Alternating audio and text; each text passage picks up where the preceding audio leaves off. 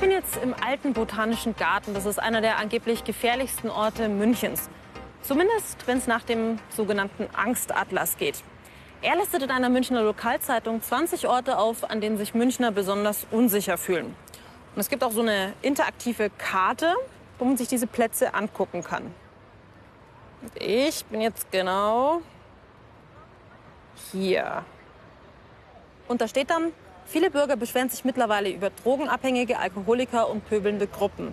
So schreibt ein Münchner, trotz aller aktuellen Maßnahmen fühle ich mich da nicht sicher. Ich fühle mich ziemlich sicher in Deutschland. Aber wie sieht es so im Allgemeinen aus?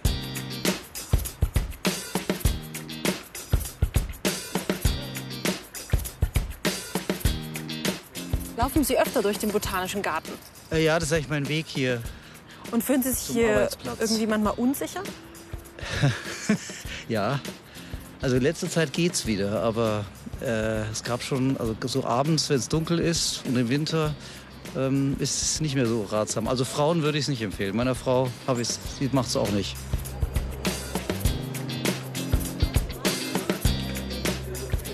Und hat sich eure, euer Sicherheitsempfinden in den letzten Jahren irgendwie verändert?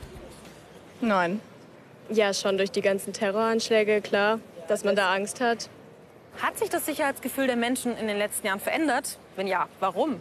Welche Faktoren beeinflussen das Sicherheitsgefühl? Welchen Einfluss hat das auf unsere Demokratie? Und vor allem, was kann man gegen dieses Unsicherheitsgefühl tun? Darum geht's heute bei Respekt. Ich möchte wissen, wie das tatsächliche Sicherheitsrisiko an diesen so gefährlichen Orten in München ist. Und dafür bin ich jetzt im Münchner Polizeipräsidium mit einem Polizeisprecher verabredet.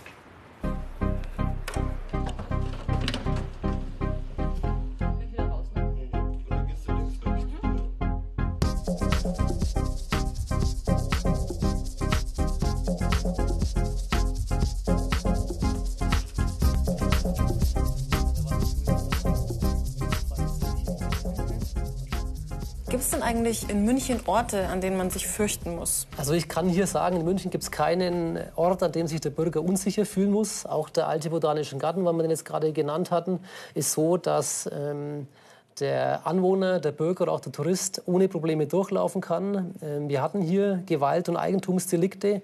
Es ist aber so, dass diese ausschließlich in der Szene passiert sind. Das heißt, äh, es fand kein Angriff oder kein Bürger wurde tangiert. Mhm. Ja, es ist natürlich so, dass es immer eine individuelle Entscheidung ist oder Empfinden vom Bürger. Was heißt Unsicherheit? Unsicherheit heißt, jemand stellt bewussten Mangel an äh, Sicherheit fest. Ja. Mhm. Aber das, da ist die Schwelle, denke ich, bei jedem Bürger, bei jeder Person anders. Wenn ich jetzt nachts durch einen Tunnel laufe und hier liegt ein Obdachloser, dann empfindet das vielleicht einer schon als Unsicherheit an sich. Ähm, wenn wir aber da in den letzten zehn Jahren kein einziges Delikt hatten, dann kann man nicht davon sprechen, dass das ein gefährlicher Ort ist oder dass da was passiert.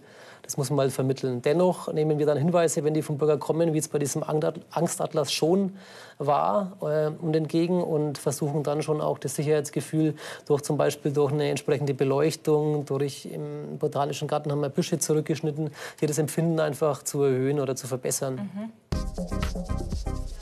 Also München ist ein ziemlich sicheres Pflaster. Sogar 43 Mal in Folge die sicherste Großstadt Deutschlands.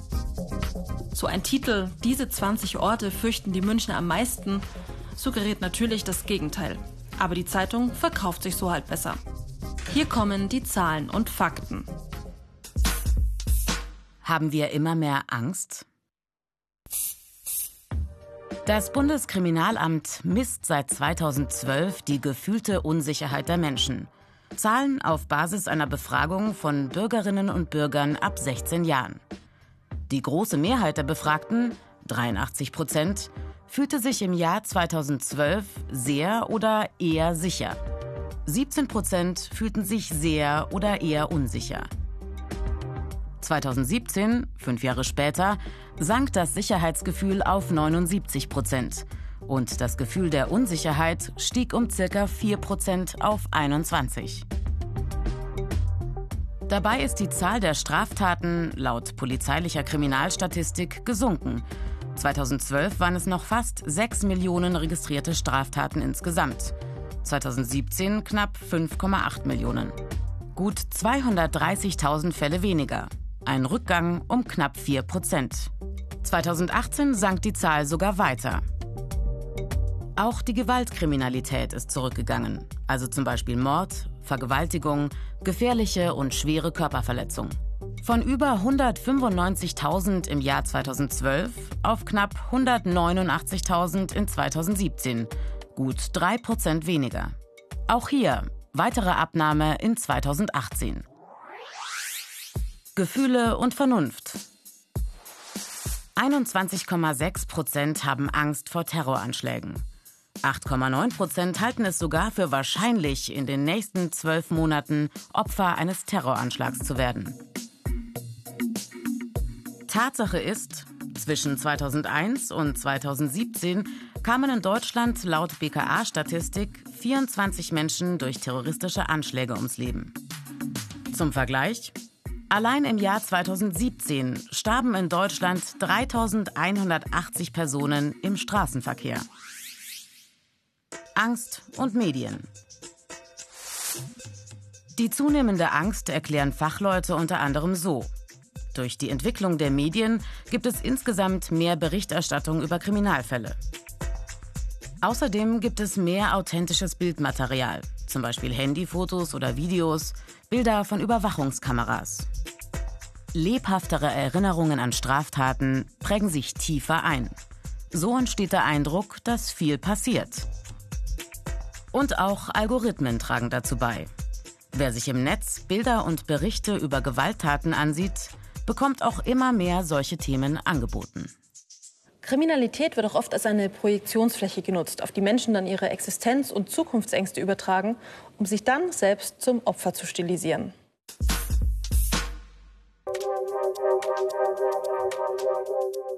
Viktimisierung ist ein Fachbegriff aus der Kriminologie und bedeutet, eine Person zum Opfer machen, indem sie durch kriminelles Handeln geschädigt wird. Selbstviktimisierung bedeutet, dass eine Person oder auch eine Gruppe sich selbst bewusst die Opferrolle oder den Opferstatus zuschreibt. Meist passiert das, ohne dass das Opfer seine Opferrolle in irgendeiner Weise begründen kann. Manche Männer sehen sich als Opfer des Feminismus, manche Ostdeutsche als Opfer der Wiedervereinigung und wieder andere sehen das gesamte deutsche Volk als Opfer und in Gefahr, gegen eine andere Bevölkerung ausgetauscht zu werden. Aber warum tun sie das? Und was haben Menschen davon, sich selber als Opfer zu sehen? Zum einen dient das zur Schuldabwehr, wie beim Victim Blaming, wo Angreifer die Schuld beim Opfer suchen. Wenn der oder die das nicht getan hätte, hätte ich nie so gehandelt.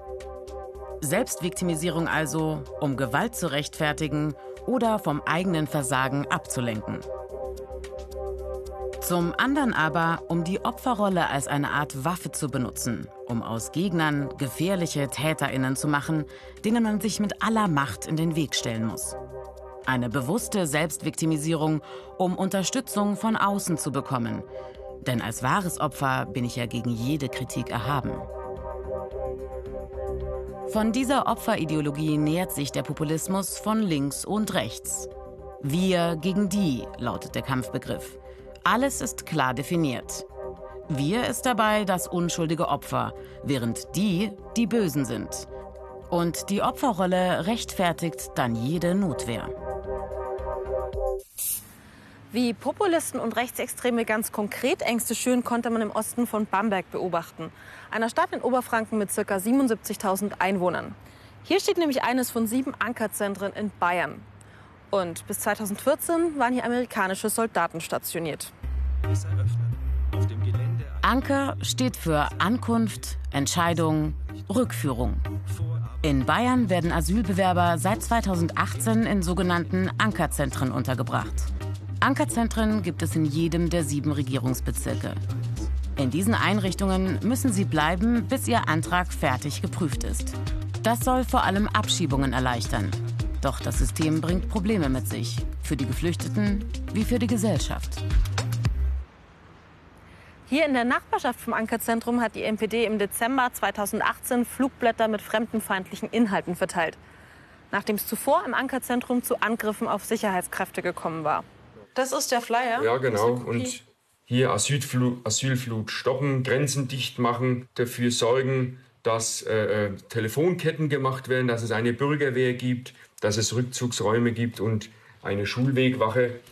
Und äh, damit hat man einfach den Leuten suggeriert, wir, also die Gesellschaft, ist so gefährdet, dass sich die Gesellschaft selber bewaffnen, beschützen muss und dass die Polizei und die Staatsregierung und auch die Bundesregierung nicht mehr äh, Herr im eigenen Land ist. Und mit diesen Ängsten wird gespielt. Es ist leider strafrechtlich nicht relevant, aber es ist natürlich perfide, wenn man einzelne Taten herausnimmt und dann so tut, als ob äh, einzelne Täter für zum Beispiel alle Asylsuchenden in Bamberg oder in Deutschland stehen. Und wirkt sich das jetzt irgendwie auch auf die Nachbarschaft aus? Also, also die, der Bamberger Osten war natürlich sehr besorgt, als die, diese Diskussion mit der Aufnahmeeinrichtung oder Rückführungseinrichtung, wie sie früher hieß, jetzt zum Ankerzentrum. Äh, wir haben also festgestellt, es gab am Anfang einige kleinere Delikte. Man hat dann reagiert, indem man den Ausgang verlegt hat. Und seitdem äh, ist eigentlich im Bamberger Osten Ruhe. Wir stellen also keine Einbrüche fest, keine Diebstähle, keine Sachbeschädigungen begangen durch äh, Bewohner der, des Ankerzentrums. Was im Ankerzentrum passiert ist, ist schlimm, gar keine Frage. Und es ist auch total nachvollziehbar, dass solche Straftaten und Kriminalität allgemein beunruhigen.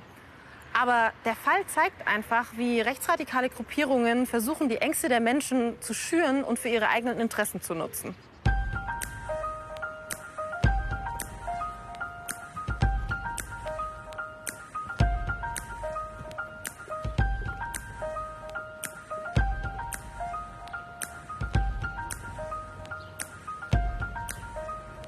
viele Möglichkeiten, sich gegen Populismus und Angstmacherei zu wehren. Das Café Louis 20 mitten in der Altstadt ist ein Ort, an dem Begegnungen zwischen Bambergern und Geflüchteten stattfinden. Das Café wurde vom Verein Freund statt Fremd gegründet. Hier finden Konzerte, Ausstellungen und Deutschunterricht statt. Und dreimal in der Woche wird gekocht, gemeinsam. Jetzt geht es ja bei uns um Ängste und gefühlte Unsicherheit. Und ich würde gerne von Ihnen wissen, was man dagegen tun kann. Also auf jeden Fall ist es wichtig, dass wir Begegnungen schaffen, dass wir nicht Menschen haben, die sich fremd sind, ähm, sondern dass wir Menschen kennenlernen und den Menschen auch eine Chance geben. Meiner Meinung nach ist es wichtig, lebensalltägliche Lebenssituationen zu teilen auch mit den geflüchteten Menschen, weil da lernt man, die haben die gleichen Probleme wie wir. Wir können ihnen zeigen, wie wir das hier handeln in Deutschland, wie wir das gewohnt sind. Umgekehrt erfahren wir vielleicht auch mal, ach, wie wurde denn das bei denen gemacht in den Ländern? Und dadurch bauen sich gegenseitige äh, Ängste ab, aber gleichzeitig auch ein, ein Verständnis für den anderen. Aha, äh, so geht's auch. Und ähm, es wird einfach ein bisschen lockerer.